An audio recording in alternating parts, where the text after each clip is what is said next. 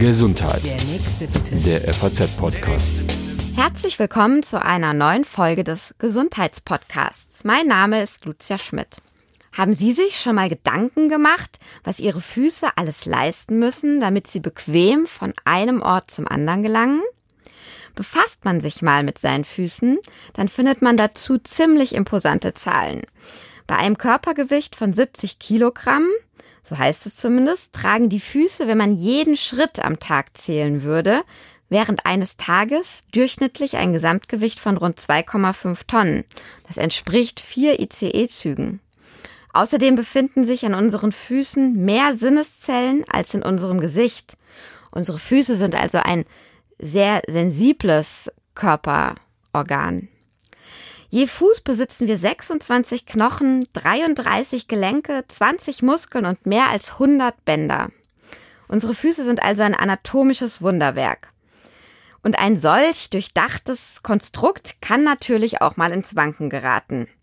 Nicht nur, dass wir im Laufe des Lebens insgesamt an Körpergewebe schwächer werden und damit auch die Spannung in den Füßen nachlassen kann, so dass wir tatsächlich im Alter größere Füße bekommen können und äh, ganz andere Schuhgrößen vielleicht kaufen müssen. Auch enge Schuhe oder falsches Gehen kann dazu beitragen, dass unsere Füße anfangen, schon in viel jüngeren Jahren zu schmerzen. Jeder Schritt tut dann weh.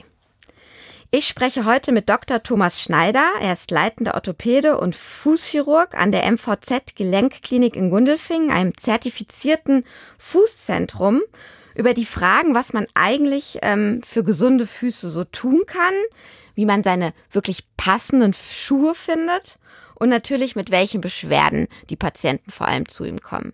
Hallo, Herr Dr. Schneider. Hallo, einen wunderschönen guten Tag. Ja, fangen wir doch direkt mal damit an. Also, dass die Füße mal schmerzen, das kennt vermutlich jeder. Aber mit welchen Beschwerden kommen denn die Patienten in eine solch spezielle Klinik wie zu Ihnen mit den Füßen? In, ein, in die Gelenkklinik nach Gundelfingen kommen auch in erster Linie Patienten wegen Schmerzen oder Einschränkungen der Mobilität. Das heißt, sie können nicht mehr richtig weit laufen oder sie stellen Fehlstellungen oder Fehlformen fest, die äh, sie beunruhigen. Ja, Fehlstellung, Fehlformung, das sagen Sie jetzt so. Das ist ja oft eine Diagnose, die einen eher überrascht, wenn man beim Orthopäden war, dass es plötzlich heißt, ja, Sie haben eine Fehlstellung, deswegen laufen Sie so. Woran erkenne ich denn selbst, dass mein Fuß in einer Fehlstellung ist? Im Bereich des Vorfußs ist es für Patienten sehr einfach, Fehlstellungen oder Fehlformen zu erkennen. Im Rahmen von Spreitfuß, Hallux valgus oder Krallenzehen, da kommen häufig die Patienten direkt mit der Frage, ähm, dass diese Fehlstellung für sie eine Behandlungsnotwendigkeit hat, weil es im Schuh Einschränkungen macht, weil es auch Beschwerden macht. Bei Fehlstellungen im Rückfuß oder im übrigen Fußbereich da sind es eher einseitig abgelaufene Schuhe, also Veränderung der Schuhsohle ähm, durch einseitiges Gehen oder der Ehemann oder die Ehefrau weist den Partner auf ein verändertes Gangbild hin, äh, wo eine Fehlstellung äh, im Fuß dahinter sein kann, was dann letztendlich auch äh, zur Vorstellung bei uns führt. Jetzt haben Sie erst, sage ich mal, ja selbst gesagt, dass die ersten Beispiele im Vorderfuß sind relativ optisch gut erkennbare, eine Veränderung dann im, im Fußkonstrukt sozusagen.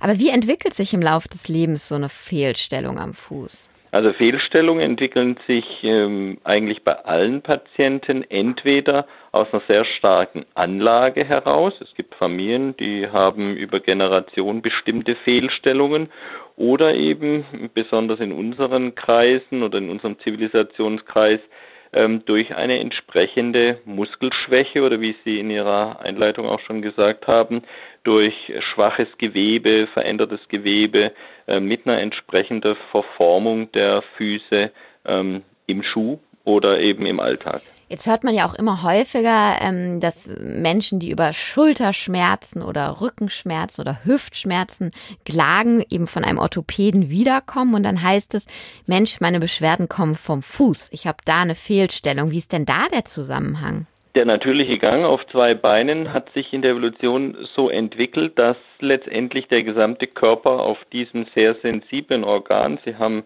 die Großzahl der Sinneszellen angesprochen, balanciert werden muss. Und es ist zugleich natürlich unser einziger Kontakt zur Grundfläche, ähm, unabhängig davon, welche Grundfläche das ist, ob die rau oder glatt oder ähm, sehr uneben ist, ähm, spielt natürlich sinnesempfindungsmäßig sehr oder ist der Fuß ganz entscheidend. Jetzt ähm, ist es so, dass wir über die über den Fußkontaktpunkt ähm, eine sehr starke Einwirkung auf die Beinachse, auf die Muskulatur. Man nennt solche Phänomene Muskelketten haben. Das heißt, dass je nach Stellung des Fußes sich die Achsen unterschiedlich einstellen. Als Beispiel, wenn Sie auf den Fußaußenrand stehen, fühlen Sie, dass der Unterschenkel und der Oberschenkel in einer anderen Stellung steht, wie wenn Sie auf dem innen, äh, inneren Fuß laufen. Also wir haben durch die äh, veränderte Stellung immer eine Achsauswirkung auf das Bein.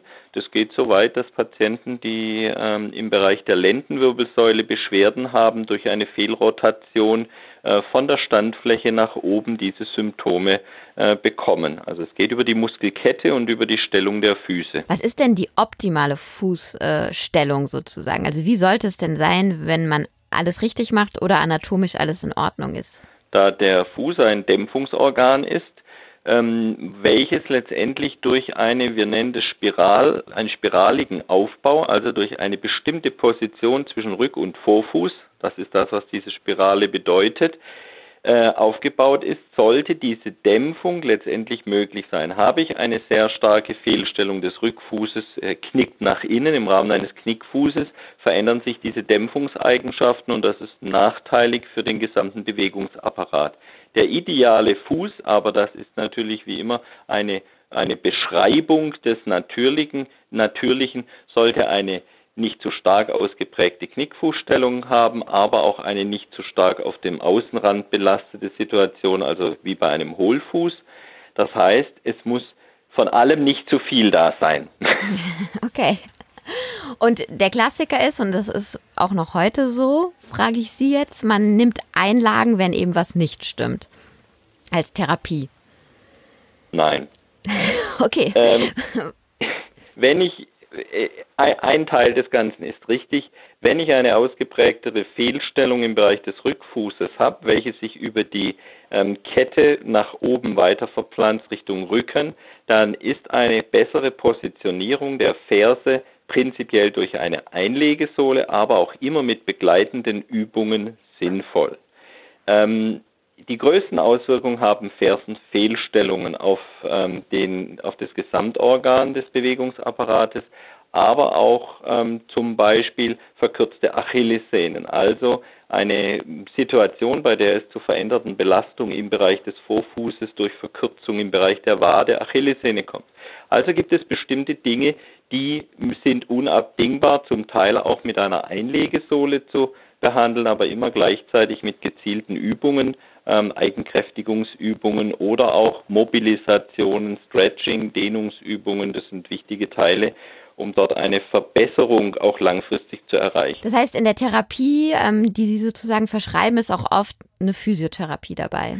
Ähm, eine Physiotherapie ja, allerdings ähm, gehören dort auch physiotherapeutische Konzepte vermittelt, die richtig sind. Also die klassische Übung, krallen Sie Ihre Zehen, heben Sie Taschentücher auf, die sind veraltet und sollten einem Patienten nicht mitgeteilt werden. Deswegen ist es sehr viel wichtiger, differenziert Übungen beigebracht zu bekommen.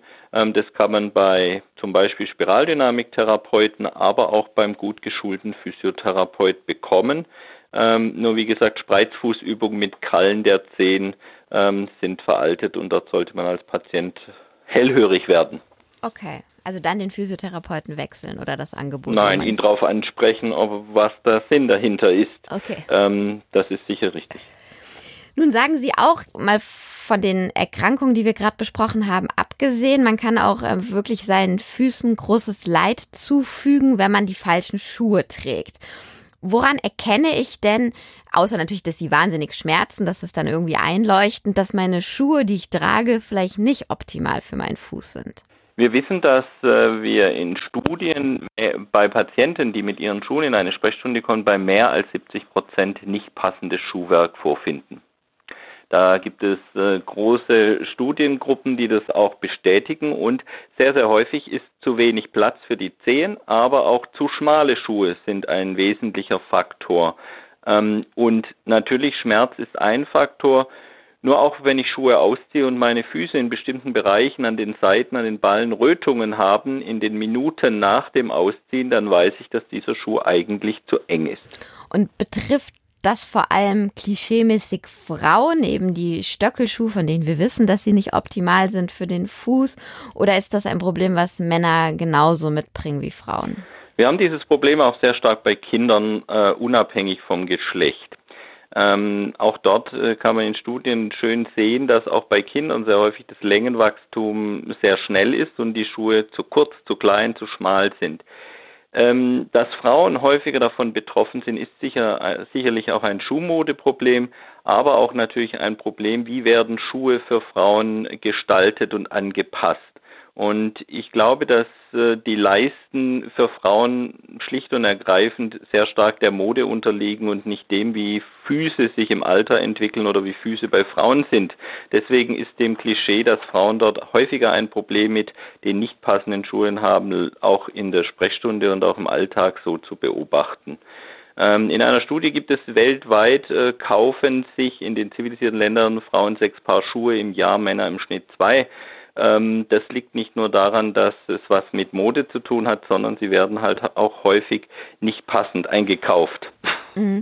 Und äh, ist das Problem aber dann wieder zu beheben, wenn ich diese Schuhe ausziehe oder gar nicht mehr trage? Oder kann ich tatsächlich ähm, durch kontinuierlich falsches Schuhtragen meinen Fuß so verändern, dass ich Probleme habe, die nicht mehr rückgängig zu machen sind? Also es ist so, dass äh, geht ja auch darum, wenn ich äh, überlege, ob ich gebrauchte Schuhe oder äh, nicht gebrauchte anziehe, ein Schuh, den ich am Anfang trage, der die Materialien, die aus dem der Schuh sind, äh, verhärten sich in bestimmten Bereichen entsprechend der Belastung im Schuh. Und ähm, so ein Schuh, den ich dort ähm, eine längere Zeit getragen hat, formt sich dem Fuß an, aber nur bis zu einer gewissen Grenze. Und wenn der Fuß Kräfte auf, also wenn der Schuh Kräfte auf den Fuß ausübt und dabei zu einer Verformung und einer Fehlbelastung führt, dann ist es am Anfang erstmal nur ein mechanisches Problem, im Verlauf aber auch ein Schaden oder ein Strukturproblem, Bestimmte Strukturen werden dann fehlbelastet, überlasten, können reißen, es können Fehlstellungen entstehen. Also klar, es ist so, dass Schuhe schaden können. Dann geben Sie mir doch mal einen Tipp, wenn ich das nächste Mal mein fünftes Paar Schuhe in diesem Jahr kaufe. Ähm, auf was soll ich denn achten und wie kriege ich das vielleicht hin, dass die Schuhe trotzdem modisch sind und schön sind, aber passen? Auf was achte ich da beim Kauf?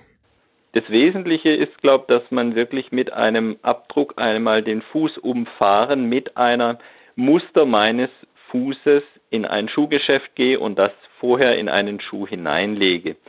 Weil ich sage mal, wenn ich in einem Schuh stecke und ich ähm, sag mal, er gefällt mir gut, ist die Entscheidung, ob dieser Schuh für mich für den Kauf in Frage kommt, meist schon gefallen. Also auch wenn ich eigentlich spüre, dass dieser Schuh zu eng ist.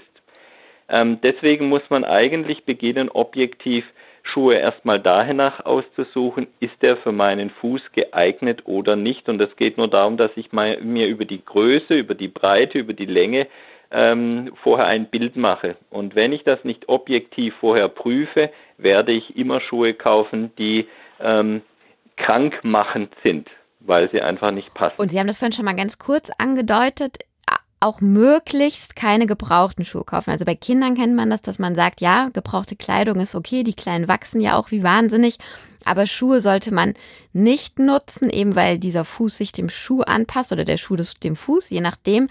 Ähm, ist das so? Ist das wirklich eine harte Regel, an die man sich halten sollte? Also aus medizinischer Sicht ja ähm, weil es einfach sonst von einem anders geformten Fuß, der vorher diesen Schuh letztendlich auf sich eingelaufen hat, gibt es Kräfte auf den neuen, nicht gewohnten Fuß, die vom Schuh auf den Fuß gehen und nicht umgekehrt. Und das sollte man, wenn immer geht, vermeiden.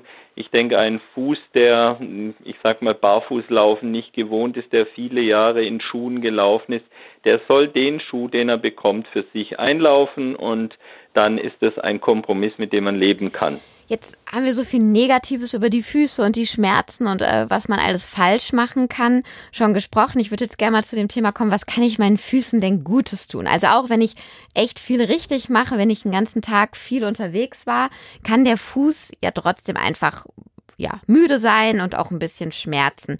Was ist denn so ein Wellnessprogramm für den Fuß nach einem langen Arbeitstag oder einem Tag, an dem man sehr viel unterwegs war? Also sicherlich sind verschiedene Reize möglich, die einem Fuß als Wahrnehmungsorgan nach einer sehr starken, langanhaltenden Belastung helfen kann. Das sind natürlich Kalt-Warm-Einflüsse.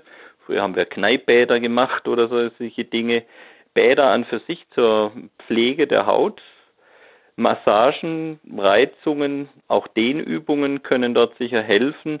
Ähm, ob man nach einem langen Arbeitstag Kräftigungsübungen oder Propriozeptionstraining, also Wahrnehmungsschulungen machen sollte, das würde ich eher hinten äh, anstellen. Das ist zwar, wenn ich Probleme habe oder wenn ich wirklich was Gutes tun will am Morgen, dann kann ich Kräftigungsübungen machen. Nur ähm, am Abend sollten es doch die erstgenannten Maßnahmen, Massage, kalt, kalt, warm oder ähm, entsprechende Mobilisierung sein. Also auch mal die Füße hochlegen oder ist das eigentlich schlecht für die? Ja. Nö, die Füße mögen das, weil die Venen, gerade wenn wir den ganzen Tag stehen, kommt ja zusätzlich zu dem eigentlich statischen muskulären Problem häufig eine leichte Schwellung oder auch eine Stauung im Bereich der ähm, Unterschenkel oder Füße. Es liegt einfach daran, wenn wir stehen, wie eine, sind wir vergleichbar einer Wassersäule und haben Druckwerte von 200 Millimeter Hg, also fast das Doppelte des Blutdruckes in den Beinen. Da kann schon eine Schwellung verbleiben und hochlegen hilft dort auch gegen die Müdigkeit und gegen die Schwere der Beine. Also das ist sicher auch immer gut. Ja, jetzt haben wir ja Sommer und ähm, Sie sind auch ein Verfechter des Barfußlaufen und sagen im Prinzip auch Barfußlaufen ist eigentlich für den Fuß ein bisschen wie Wellness. Wie wirkt sich denn Barfußlaufen auf den Fuß und auf den Körper aus? Also prinzipiell sind wir Barfußlaufen gewohnt, nur mm, wenn wir von klein auf als Kind Schuhe tragen, sind wir es nicht mehr gewohnt. Also ist Barfußlaufen auch eine Belastung. Und wenn wir Barfußlaufen im Rahmen von Prophylaxe betreiben, muss es natürlich ein sehr ja, moderates Barfußlaufen sein und nicht der Barfußjogger werden oder der im Alltag immer barfuß laufende, sondern es geht dort im Wesentlichen um den, ich sag mal, Wahrnehmungsaspekt. Also Laufen auf verschiedenen Untergründen, auch in verschiedenen Fußstellungen, sind Dinge, die als praktische Prophylaxemaßnahme sinnvoll sind und die gehören eigentlich so ähnlich wie Stretchen am Morgen ähm, sicherlich zu dem, was wir gegen unsere Alltagsprobleme im Bereich des Bewegungsapparats tun können. Ähm, so ähnlich wie wenn Sie Ihren Hund beobachten, der stretcht am Morgen erstmal in seine zwei Bewegungsrichtungen. So können wir und sollten wir eigentlich auch die wichtigsten Muskelpartien dehnen und dazu gehört auch im Bereich der Fuß die Wade und die Plantarsehne. Das sind so die zwei wesentlichen Strukturen, die man eigentlich dehnen sollte. Ähm, das sind die Sachen, die kann man täglich für die Fußgesundheit tun. Viele laufen ja nicht barfuß zu Hause rum, aber doch sehr oft in Strümpfen. Aber das ist nochmal ein entscheidender Unterschied, ob man wirklich, wo, wo ist da der Unterschied im Prinzip, weil selbst dünne Strümpfe nochmal abhalten, abhalten, dass die Fußsohle genau den Untergrund spürt? Ne, es geht um den Untergrund an sich. Wenn Sie genügend Legosteine zu Hause auf dem Boden liegen haben, dürfen Sie auch mit Socken barfuß laufen. Die Problematik ist die, dass Sie kaum, hm, ich sag mal, in der Wohnung, in der häuslichen Umgebung wirklich eine, eine Sinneswahrnehmung haben und der Untergrund ist betonhart. Also gerade die, die verschiedenen Untergründe für ein wohltuendes und auch sinnvolles Barfußlaufen braucht äh, einfach verschiedene Untergründe, wie auch in Barfußparks, aber sowas gibt es ja theoretisch auch äh, überall, ähm, wo man zumindest den Untergrund ändern muss. Also Betonböden, Teerböden und solche Dinge sind keine geeigneten Untergründe fürs Barfußlaufen. Okay, das heißt, das ist der Appell jetzt im Sommer, wenn die Sonne scheint, wirklich in den Garten zu gehen, ins Feld, auf den Spielplatz, an Strand und ganz bewusst äh, Schuhe und Strümpfe auszuziehen. Und danach wieder anzuziehen und auf den Teerböden und äh, auf den harten Böden wieder nach Hause laufen, weil das für viele Füße sonst eine zu starke Belastung ist, wenn man das nicht gewohnt ist, ja. Okay. Ja, das ist doch ein äh, schönes Schlusswort, Herr Dr. Schneider. Also das können wir mitnehmen, jetzt wo die Sonne scheint, tatsächlich mal auch ganz bewusst an die Füße denken und nicht nur daran, braun zu werden und den kurzen Rock zu tragen. Ich danke Ihnen ganz herzlich für diese Tipps und Informationen. Und ähm, Ihnen, liebe Hörer, wenn Ihnen der Podcast gefallen hat, dann freuen wir uns natürlich, wenn Sie uns wiederhören und uns abonnieren. Und ich sage deshalb bis zum nächsten Mal. Gesundheit. Der nächste bitte. Der FAZ-Podcast.